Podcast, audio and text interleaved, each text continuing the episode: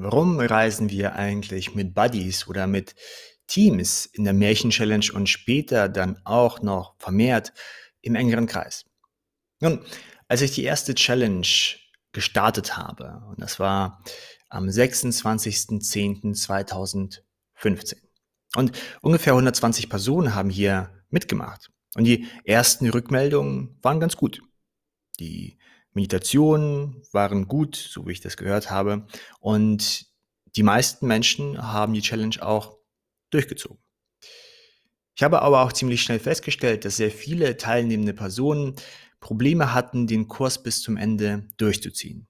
Und der Hauptgrund war die Motivation, zum größten Teil. Also habe ich das Buddy-System ins Leben gerufen. Und hier hast du die Möglichkeit, mit jemandem zusammenzureisen, diese Challenge zu beschreiten.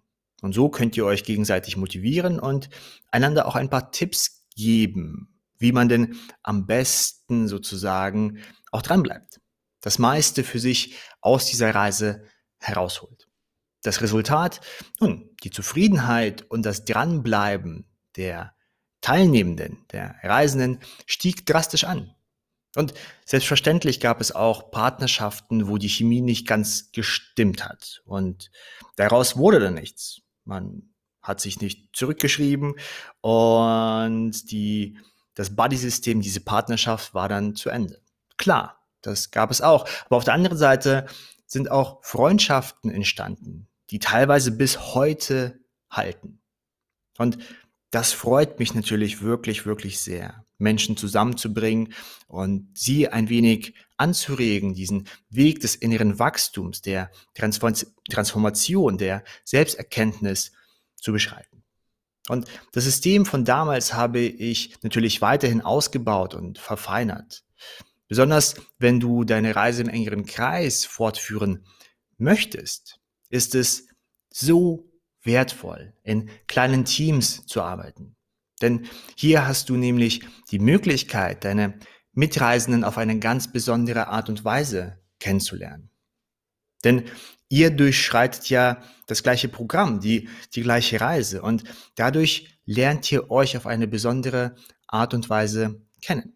In der Märchen-Challenge zum Beispiel geht es darum, die eigene Psyche mit einem neuen System, also der Märchen-Challenge und des Märchens dort drin und der ganzen Geschichte, auf eine neue Art und Weise zu entdecken, kennenzulernen und auch zu ordnen, ein wenig Klarheit in der Psyche zu schaffen. Und im engeren, äh, im engeren Kreis kannst du dann im Team, natürlich auch alleine, aber wenn du das im Team machst, dann entwickelst du im engeren Kreis deine Vision. Und dies ist auch etwas ganz Besonderes, denn die meisten Menschen, die wir kennen um uns herum, vielleicht auch Menschen, die wir sehr lieb haben, nun, von denen kennen wir die Vision nicht, weil sich die wenigsten Menschen damit beschäftigen. Sehr viele Menschen sind zu sehr in ihrem Alltag drin, Dinge zu erledigen und Verpflichtungen zu erledigen und Erwartungen zu erfüllen, dass die Vision nicht wirklich bekannt ist. Und wenn man dann Zeit hat, dann fragt man sich, was möchte ich eigentlich? Wo möchte ich hin? Und wenn du das zusammen mit anderen Menschen durchlebst und deine Vision für dich kreierst und auch siehst, wie es andere Menschen machen, dann könnt ihr auf eine ganz besondere Art und Weise zusammenwachsen und echte Freundschaften können entstehen. Nun, im Live-Design, also auch im engeren Kreis, nun, dann beginnt wirklich das Abenteuer. Denn hier geht es darum, deine Vision auch wirklich in Realität umzusetzen. Also sie zu leben. In Form eines Abenteuers am liebsten. Und hier beginnen dann auch die Teams regelmäßig Teamgespräche via Videochat zu machen. Und so erhält man Tipps und Perspektiven, um besser die eigenen Herausforderungen meistern zu können. Und diese Herausforderungen, nun, jeder Mensch wird diese Herausforderungen im Leben begehen, besonders wenn du eine Vision hast, die dir etwas bedeutet. Klar musst du dich in gewisse Gebiete vorwagen, gewisse Dinge tun, die für dich unbekannt sind, die du zuvor noch nicht getan hast. Das ist der ganze Weg des inneren Wachstums. Und jedes Team trifft auch hier Vorsätze, Vorsätze, was sie denn bis zum nächsten Teamgespräch erledigen möchten, was sie erreichen möchten. Und im nächsten Teamgespräch feiert dann man zusammen, dass man diese Punkte erreicht hat. Oder man muss sich erklären, warum der gute Vorsatz doch nicht geklappt hat.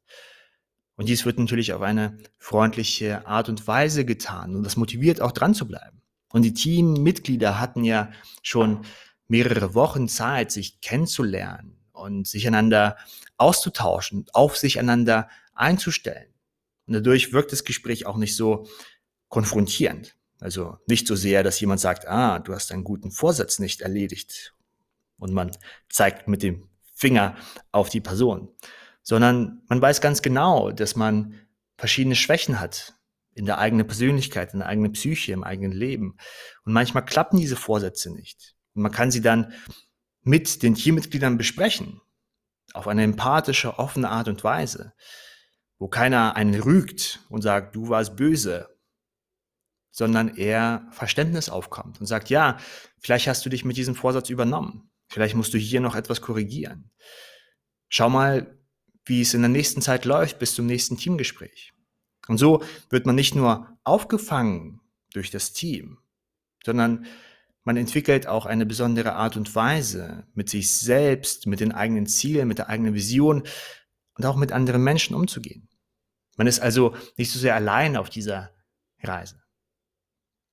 Ich hoffe, diese kurze Schilderung erklärt dir ein wenig, warum wir in der Märchen-Challenge und vor allem im engeren Kreis mit Teams zusammenarbeiten.